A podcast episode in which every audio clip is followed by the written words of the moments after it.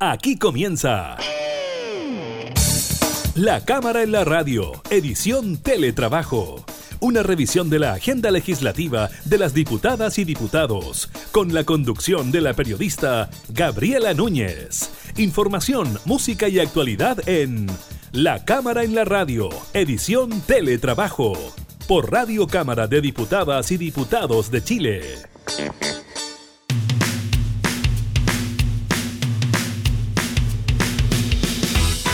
Hola, ¿qué tal? ¿Cómo están? Bienvenidos a un nuevo programa de la Cámara en la Radio en esta modalidad de teletrabajo. Los acompañamos en estos días de confinamiento para gran parte de nuestro país. Estaremos hablando de eso, de lo que ocurre en las ciudades donde se inició un proceso de transición, de desconfinamiento, pero después se tuvo que retroceder. Magallanes, por ejemplo, la ciudad de Punta Arenas. Estaremos conversando con el diputado por la zona Karim Bianchi de lo que ocurrió también con la polémica renuncia de la Seremia de Salud de la zona. Estaremos también revisando los nuevos casos de COVID-19 en nuestro país, también de la nueva advertencia que hace el gremio de los camioneros sobre un nuevo paro, una nueva huelga en virtud de lo que sigue ocurriendo con la violencia en el sur del país y también estaremos hablando de los temores que existen a nivel internacional sobre una nueva ola de la pandemia del coronavirus. Iniciamos entonces la cámara en la radio en teletrabajo.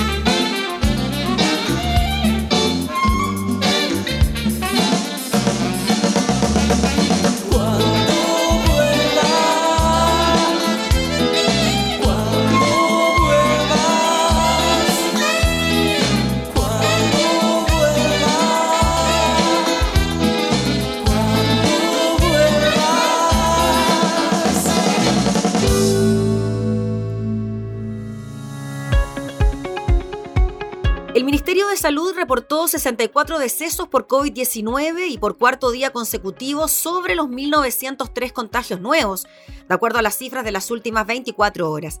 Así, el total nacional de defunciones es de 10.916 desde el inicio de la pandemia a principios de marzo. De los 1.903 casos nuevos, 1.265 presentaron sintomatología 580 fueron asintomáticos y 58 no fueron notificados de su PCR positivo al Ministerio de Salud. Así, el total de contagios a la fecha es de 399.568, mientras que las personas recuperadas son 372.464. Aquellos capaces de diseminar el SARS-CoV-2, es decir, los activos, son 16.188 personas mientras que la positividad de los exámenes PCR fue de un 6,9%. Hasta ayer los laboratorios reportaron la realización de 27.464 testeos, totalizando hasta hoy 2.231.463 exámenes. Además, de acuerdo al reporte del Ministerio de Salud, 1.014 personas están internadas en las unidades de cuidados intensivos de la red integrada COVID, de las cuales 742 están conectadas a ventilación mecánica y 140 se encuentran en estado crítico. Aún hay 582 ventiladores disponibles.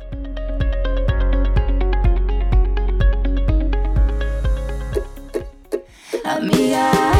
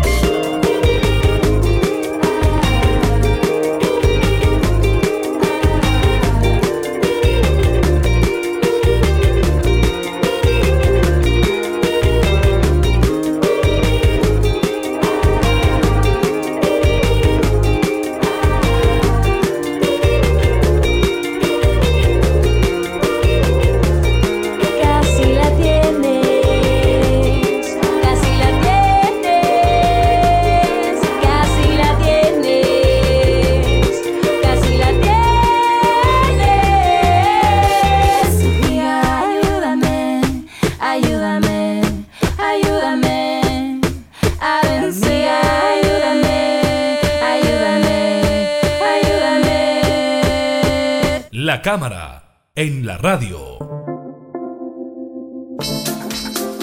Tras conocerse un nuevo balance de la situación del COVID-19 en el país durante el fin de semana, La Seremi de Salud en Magallanes, Mariela Rojas, le presentó su renuncia al ministro de la cartera Enrique París.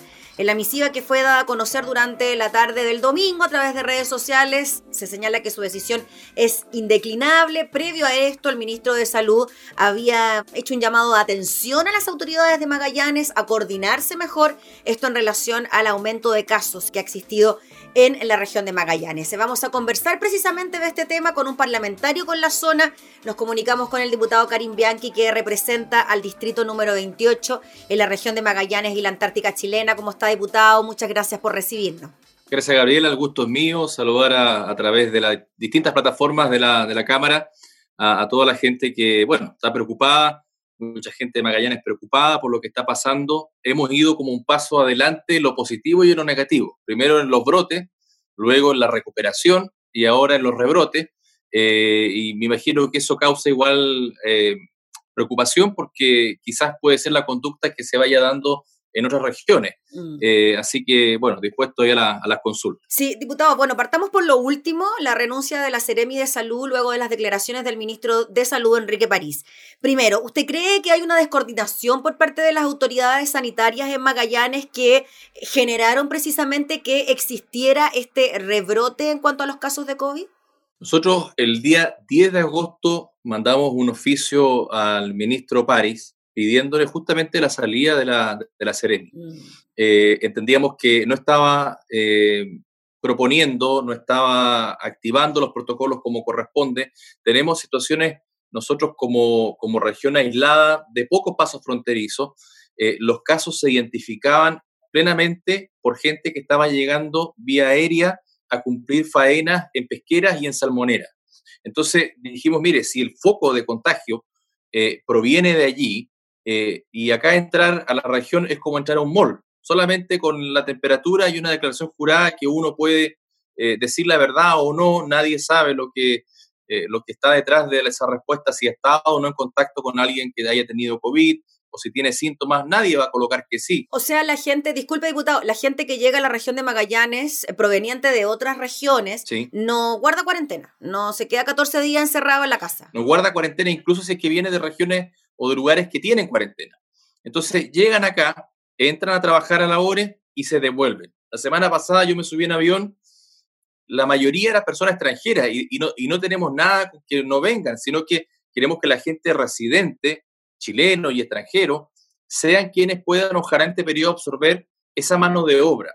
Se dice, mire, vienen a, a, una, a una actividad económica esencial, pero resulta que por proteger esa actividad económica esencial, Estamos hoy día con todo el comercio cerrado que recién se estaba levantando, pidiendo préstamos, pidiendo créditos, que habían personas que, ¿no es cierto?, estaban con su seguro de cesantía, están volviendo a reintegrarse y todos ellos, que son en, el fondo, la, digamos, casi toda la actividad económica regional, eh, no tienen la posibilidad por proteger. Y acá yo creo que la, la, la protegía a estas empresas, a esta actividad económica que puede ser esencial pero que la gente que lo está realizando no necesariamente es esencial para hacer esa labor. Puede hacerlo gente que está en la región, sin desmerecer lo que se está haciendo, pero es un fileteo de un pescado, es un desconche, que perfectamente lo puede hacer gente de acá y no veo la razón por traer gente de afuera, salvo por mano de obra más barata. Y yo creo que allí eh, era la oportunidad de prevenir los contagios haciendo las cuarentenas obligatorias que nos obligan a retroceder y por eso exigimos, pedimos a la subsecretaria Daza, al ministro Pari, al intendente. Lo que dijo ayer el ministro no solamente yo creo que iba hacia, hacia orientado hacia la Seremi de Salud, también hacia el intendente. Acá ha habido gran descoordinación, aparece un alcalde más conectado con el gobierno que el mismo intendente, eh, y la Seremi de Salud poco y nada hace eh, para, para tomar medidas autónomas. Acá así como siempre hablamos que las regiones son distintas, que las realidades son distintas, la realidad geográfica de Magallanes y la realidad fronteriza es una tremenda oportunidad para el control. Acá se pensaba incluso en reabrir el turismo en algún momento cuando se había controlado esto, pero esto hace un gran retroceso y es por la falta, ¿no es cierto?, del el control que debió haberse ejercido en los pasos, ¿no es cierto?, fronterizos o en los aeropuertos, eh, que es el lugar del máximo contagio y lamentablemente eso trae que hoy día la comunidad la tengamos nuevamente confinada, eh, eso trae factores de depresión, factores de salud, enfermedades cardiovasculares, enfermedades de los huesos, eh, y también todo el otro, la otra parte económica que también se va a ver afectada.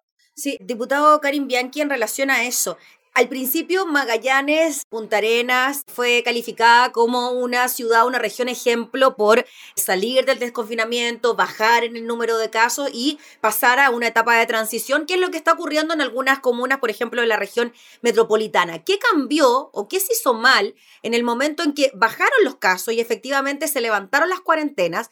¿Qué pasó en ese periodo de levantamiento de las cuarentenas? La gente salió tranquilamente de las casas, a las calles, se reabrieron locales. ¿Qué, fue lo que cambió? Mire, nosotros todavía no estamos en esa etapa de, del paso a paso, así que tuvimos una cuarentena muy larga y pasamos de tener cuarentena a no tener cuarentena ningún día, ni fines de semana, ni nada. Eh, yo creo que acá las autoridades militares que están dispuestas de los distintos puntos, eh, y me parece que es igual en todas las regiones, eh, son a veces disuasivas, pero no ejercen un control directo eh, están parados en puntos. Yo podría atravesar la ciudad completa sin pasar por ningún control si quiero, porque eh, no, se están moviendo, están estables los lugares.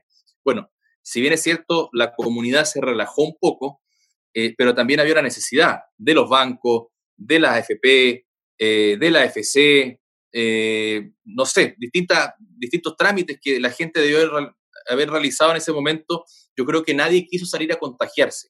Eh, acá eh, hay responsabilidad, hay también responsabilidades compartidas, pero esa irresponsabilidad yo diría que es la mínima. La gente, eh, luego de un periodo tan largo de confinamiento, pasa lo mismo que pasó en Santiago, que la gente se agolpó ahí, no sé, los barrios como May para abastecerse. Acá lo mismo, la gente mm. salió en masa a poder trabajar porque no tenía sustento. Los feriantes, no sé, hoy día las ferias, las ferias libres o la, o la feria de los distintos lugares de las poblaciones están aflorando justamente por una necesidad eh, y yo no puedo culpar a esa gente que tenga que elegir entre seguir confinada o el hambre. Entonces, eh, yo creo que acá tenemos un punto que llegamos a un extremo, digamos, de, de, un tema de fondo social, por una parte, pero no es que la gente se haya, relajado. Yo puedo comparar a la gente de Punta Arenas y actúa igual que la de Valparaíso, que la de Santiago, eh, salvo personas, yo diría, particulares que pueden no respetar eh, las normas de distanciamiento, a veces cuesta igual, porque es un cambio cultural, pero acá eh, lo que siempre hizo la autoridad sanitaria y lo que siempre ha hecho el intendente es cada vez que hay más contagios culpar a la gente. Y la gente no tiene toda la responsabilidad. Si acá, por ejemplo, tenemos una localidad que se llama Porvenir, eh, es una isla. Porvenir mm. tiene actividad de pesquera.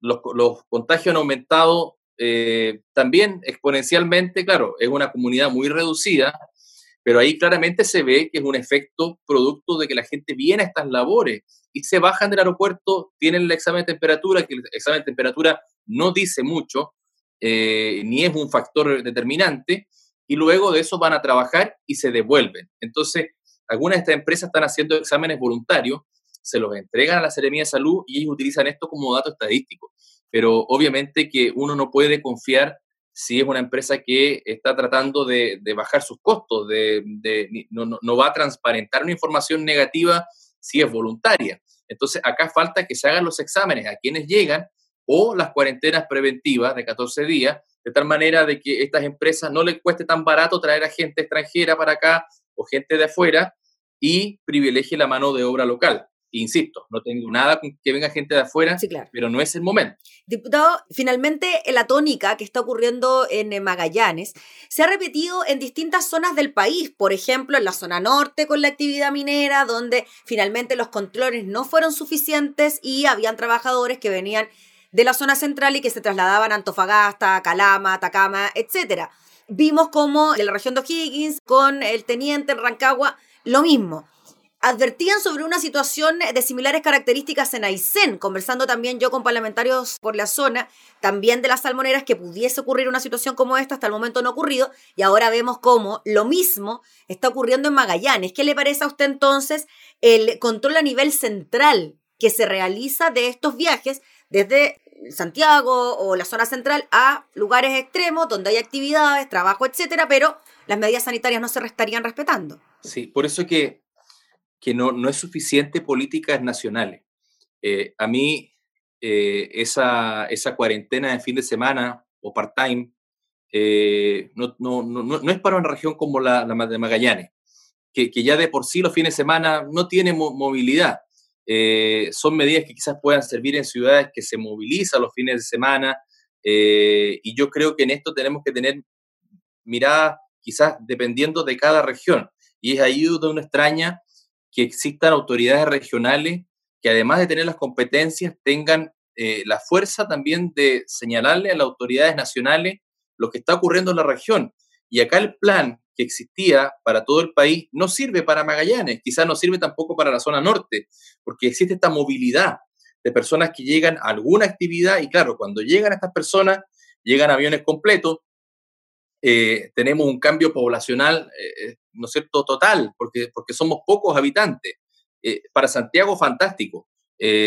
además, Santiago es incontrolable, ¿no es cierto?, la cantidad, el flujo de personas, por donde llegan, es muy diferente. Pero acá somos una isla, es un lugar pequeñito que puede ser controlado, la zona norte tendrá quizás otras medidas que tomar, pero acá se requiere, yo creo que regionalizar ciertas medidas de cuidado eh, y, y, si somos capaces hoy día de decir, mire, los contagios, primero reconocerlo, porque la autoridad sanitaria que se fue no lo reconocía, no quería reunirse con los concejales, no quería reunirse con los consejeros, eh, no quería reunirse con la prensa, entonces su salida era inminente. Lo, lo que pasó con el ministro París fue como la gota quizás que rebasó el vaso. ¿Y le pareció a usted la forma en que se dieron las cosas, que el ministro hiciera este llamado a través de esta cadena nacional, prácticamente que la Ceremi, ex Ceremi, renunciara de esta forma y además dando un respaldo muy importante a la gestión del exministro Mañalich y además dando antecedentes con números, con cifras de que la situación en Magallanes a nivel hospitalario, por ejemplo, no sería tan crítica. Sí, eh, mire, un antecedente importante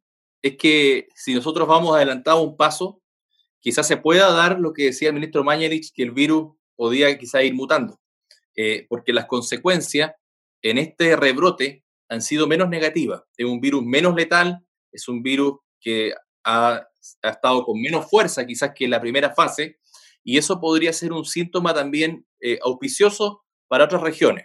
El virus se ha comportado diferente en esta etapa, mucho sintomático. Se están tomando más exámenes también.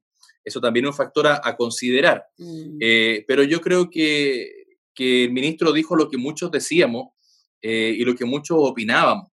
Eh, no sé si será la forma, porque, claro, fue públicamente, pero son autoridades públicas. Yo creo que todos estamos expuestos, nosotros como autoridades, a que la gente nos diga lo que siente que tiene que decirnos, a que el jefe le diga a un trabajador lo que cree. Uno siempre piensa que puede, que puede ser mejor a puerta cerrada, eh, o quizá, ¿no es cierto?, la ropa sucia se lava en casa, pero creo que en esto, eh, en una pandemia, en este contexto, autoridades públicas, yo siento que es un remesón y un llamado a atención que yo no lo vi tan directo ni tan ofensivo. Incluso si fuera por lo mismo, yo creo que también tendría que irse al intendente. Yo creo que aplica la misma lógica para ambos. Él estaba hablando de las autoridades que están coordinando esto. Pero como yo le explico, acá existía una, un malestar generalizado eh, de la gestión de esta Ceremi. Me imagino que del mismo personal de salud que se ha visto colapsado, sobrepasado, no tengo nada que decir de ellos, están dando un tremendo trabajo, pero esta autoridad ten, tenía una actitud muy, muy prepotente eh, en la comunidad. Su, su, esposo trabaja en el hospital, también tiene una, una jefatura eh, en los medios de comunicación. Este doctor también eh, hablaba en contra de cualquier persona que opinara de su, esposa. Entonces era una situación como bastante como de, pueblo chico, pero, pero que, se, veía, se, veía mal, suena mal y el resultado es lo que importa. Hoy día la, las, las, autoridades eh, cometieron negligencia, también hay responsabilidad compartida, pero a mí más allá de que se vaya esta persona o, o llegue otra o esté quien esté, me importa el resultado entonces, hoy día yo veo con mucha tristeza cada vez más locales cerrados, se bajan las persianas de, de, locales comerciales, más desempleo y con eso es lo que me quedo y eso es lo que hoy día yo invito a la comunidad a tomar el máximo esfuerzo para que ojalá esto dure dos semanas y podamos, ¿no es cierto?, tener alguna, algunas medidas que yo creo que se van a empezar a implementar. Ya se dijo, ahora lo del aeropuerto va a ser efectivo con cuarentena y era lo que había que hacer, pero tenía que pasar todo esto Nosotros el 10 de agosto mandamos la, carta al ministro, después de haber insistido ampliamente, pero la Ceremi lamentablemente no escuchaba a nadie. Entonces, eh, qué bueno, que, que, ojalá pueda existir una persona que, que, que, además, ¿no es cierto?, tenga la capacidad, no sabemos quién va a ser, pero que pueda escuchar a, a, la, a, las, a los que estamos involucrados en esto, a la comunidad, eh, y que ojalá nazca de la persona que tenga la mayor capacidad y no sea una designación por ser amigo de un parlamentario, de una parlamentaria o de un partido político. Finalmente, diputado Karim Bianchi, ¿usted cree que la experiencia de Magallanes puede servir de ejemplo para el resto de las comunas del país que están iniciando este desconfinamiento en el paso a paso? Eh, bueno, yo, yo, sé que se ha observado así porque va como un paso adelantado en, la, en, en su ciclo, mm. pero la situación geográfica, climática, es muy diversa. Yo no sé si aplique esto a, grandes ciudades como Concepción, Valparaíso, Santiago, pero sí quizás a ciudades más pequeñas donde, donde es más fácil mantener un control. Con lo que yo me quedo y, y, que es lo importante, yo creo que, que si el virus ha tenido eh, en esto quizás esa mutación de que, de que salió en un momento de que, de que va a afectar de distinta manera en una etapa que en otra, me parece que eso puede ser interesante para otras regiones, porque efectivamente hoy día hay muchos más casos, antes había menos casos, pero más personas que requerían de camas UCI. Hoy día hay más casos, pero menos personas que requieren de camas UCI, eh, salvo casos muy puntuales de personas de tercera edad, con enfermedades asociadas, pero hoy día el virus se está comportando de una manera que eh, permite un control desde la casa. Eh, eso tiene su parte buena y su parte mala, porque la gente se relaja. Dice, mire, no, no, no me da miedo pero así como no le da miedo, hay algunos que sí le afecta mucho. Mm. Entonces, eh, yo creo que es importante, más allá de ver de cómo se dan los ciclos, de ver cómo va evolucionando o cambiando este virus, eh, que creo que en eso hemos podido, yo creo que rescatar en el último tiempo una, un cambio, una variación. No sé si por el factor climático, por el factor, no sé, del tiempo. Eh, y también hay, hay que hacerse una pregunta. ¿Cuánta gente está muriendo de influenza?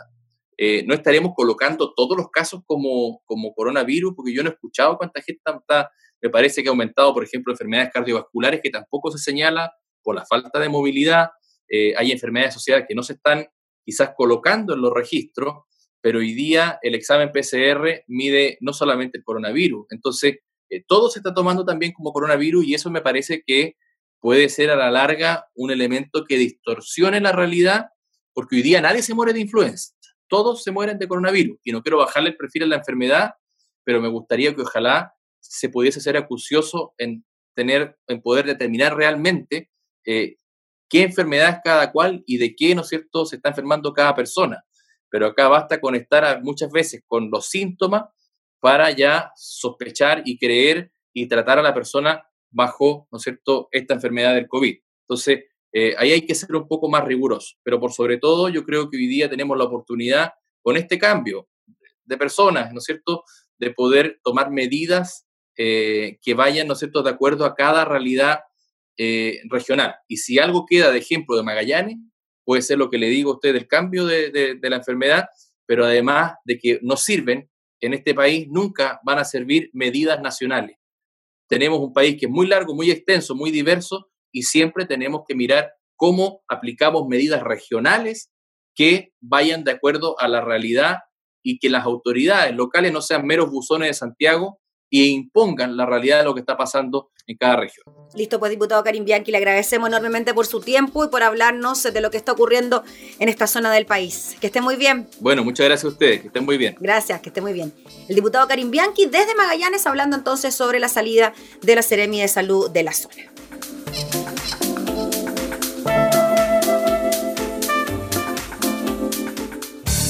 Estás escuchando La Cámara en la Radio, edición Teletrabajo, con la conducción de la periodista Gabriela Núñez. Antes de tres lunas volvería por ti antes que me eches de menos. Dejaste vías muertas hundidas al pasar.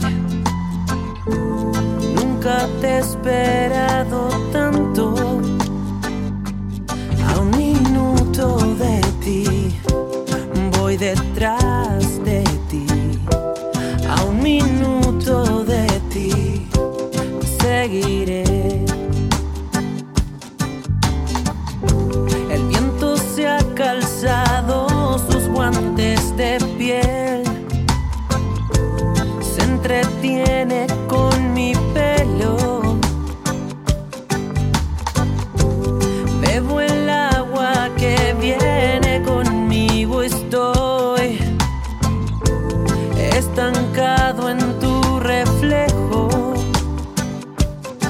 Solamente de ti, gota a gota, solamente de ti, veneno y sed. Llegaré solo hasta el umbral, nada más que puedo perder. Me atreveré,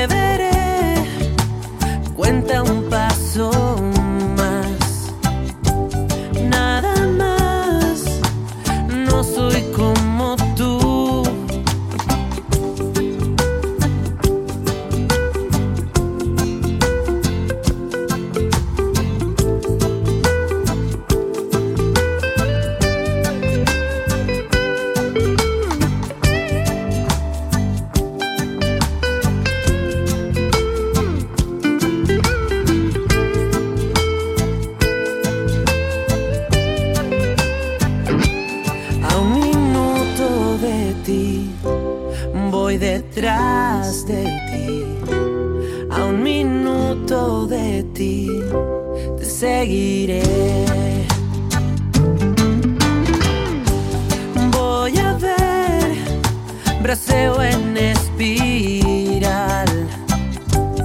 Nada más, vuelvo a repetir saltaré, planeo enrededor.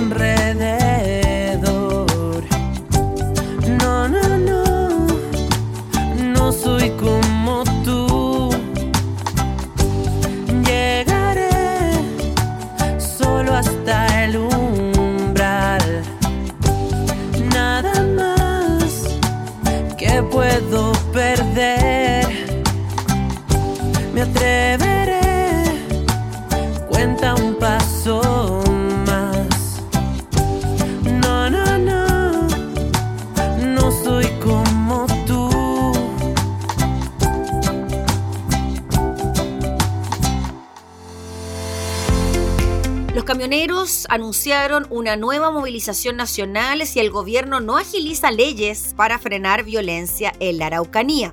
En una conferencia de prensa, el presidente de la Confederación Nacional de Transporte de Carga de Chile, CNTC, Sergio Pérez, dijo que reiteramos el llamado al gobierno para que ponga urgencia a los proyectos de ley que están hoy en el Parlamento y el plazo está establecido.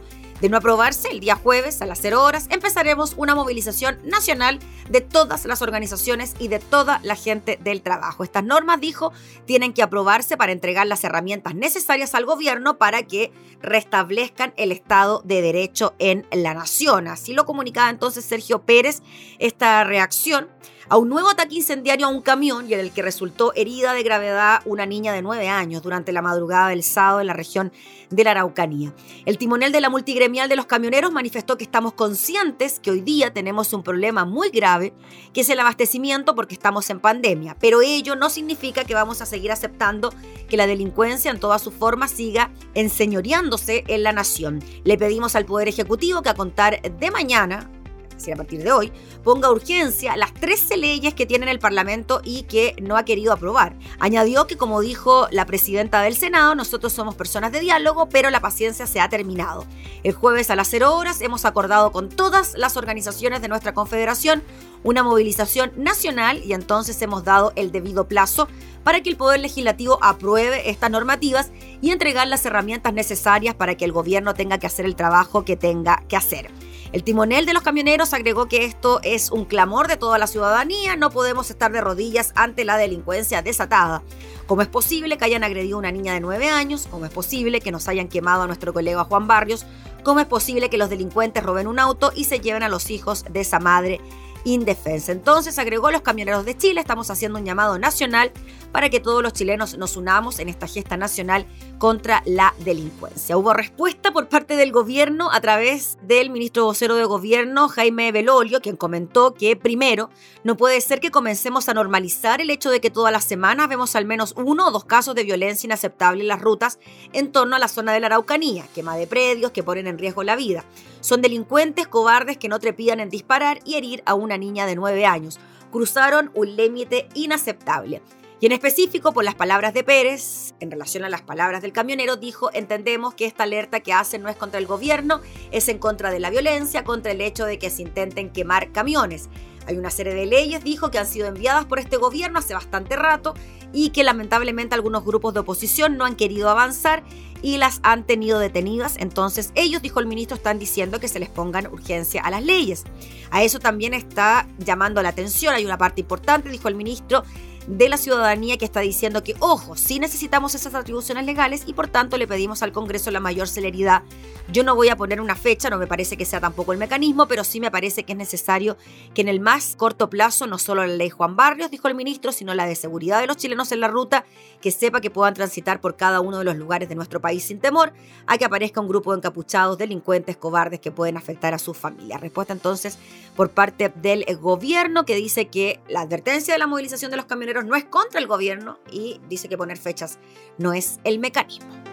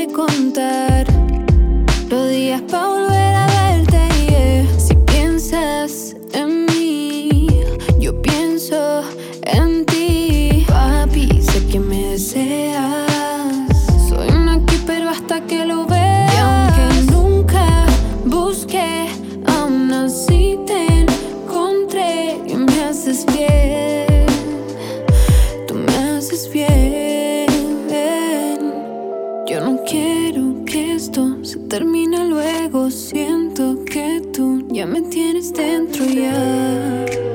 Ya me tienes dentro.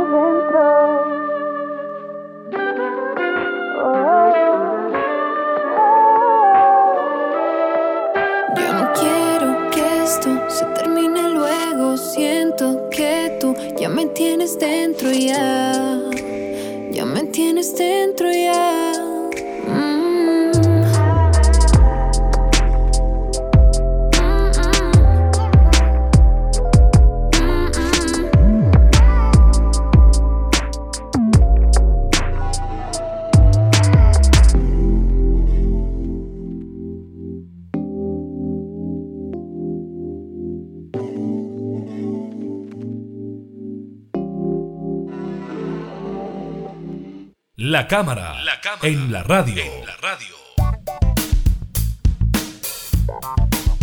Las restricciones se endurecen en varios países a medida que crece el temor a una segunda ola de la pandemia del COVID-19 y aumentan los casos en Europa y en Asia a niveles del primer brote. Es por eso que ha surgido el cierre de playas, discotecas, mascarillas obligatorias, prohibición de reuniones masivas. Las cifras no paran de crecer desde que apareció en China en diciembre la enfermedad deja ya más de 806 mil muertos y ha contagiado a unos 23,3 millones de personas, según un balance de la Association Press a partir de fuentes oficiales. América Latina y el Caribe es la región más afligida, con cerca de 258 mil muertos y unos 6,7 millones de contagios. En Europa, los retornos de vacaciones de verano son fuente de contagio en países como Italia, España, Francia y Alemania, en momentos en que se prepara en la región el inicio del nuevo año escolar. Estamos en una situación de riesgo. La pandemia nunca se ha detenido, dijo el ministro de Sanidad francés Olivier Véran.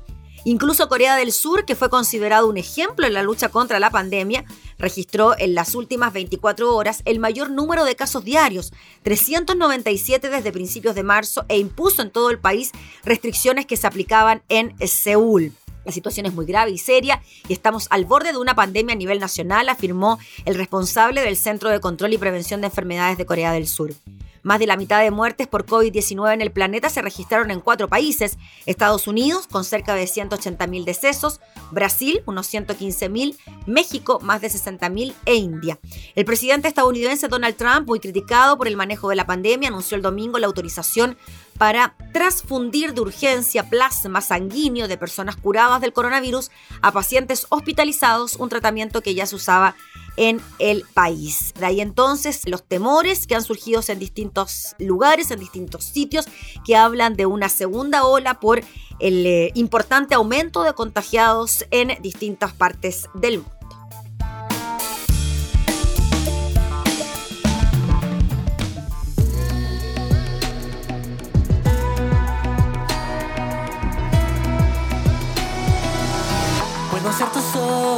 Imagínate que puedo volar y todo puedo hacer. Que será tu luz y la brisa que ilumina, na, y hasta el final. Puedo navegar, puedo recorrer, puedo despegar en un anochecer. Quiero todo ser y llevarte hasta la cima encima, sin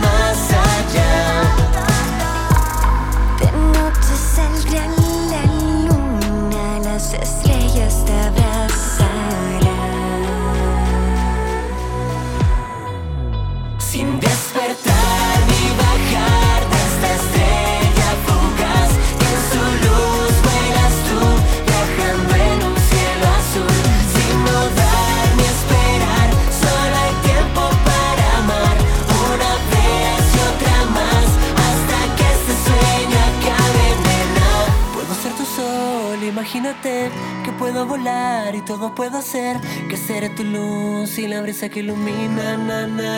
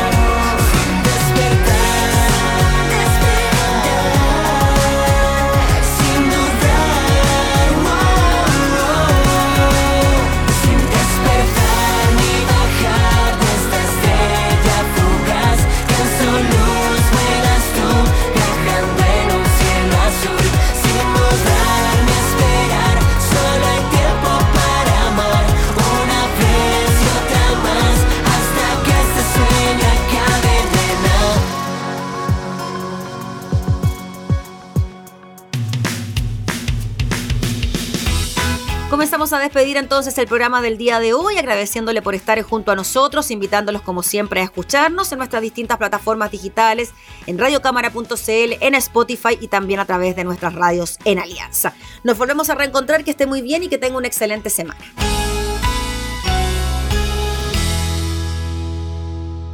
Hemos presentado La Cámara en la Radio, edición Teletrabajo.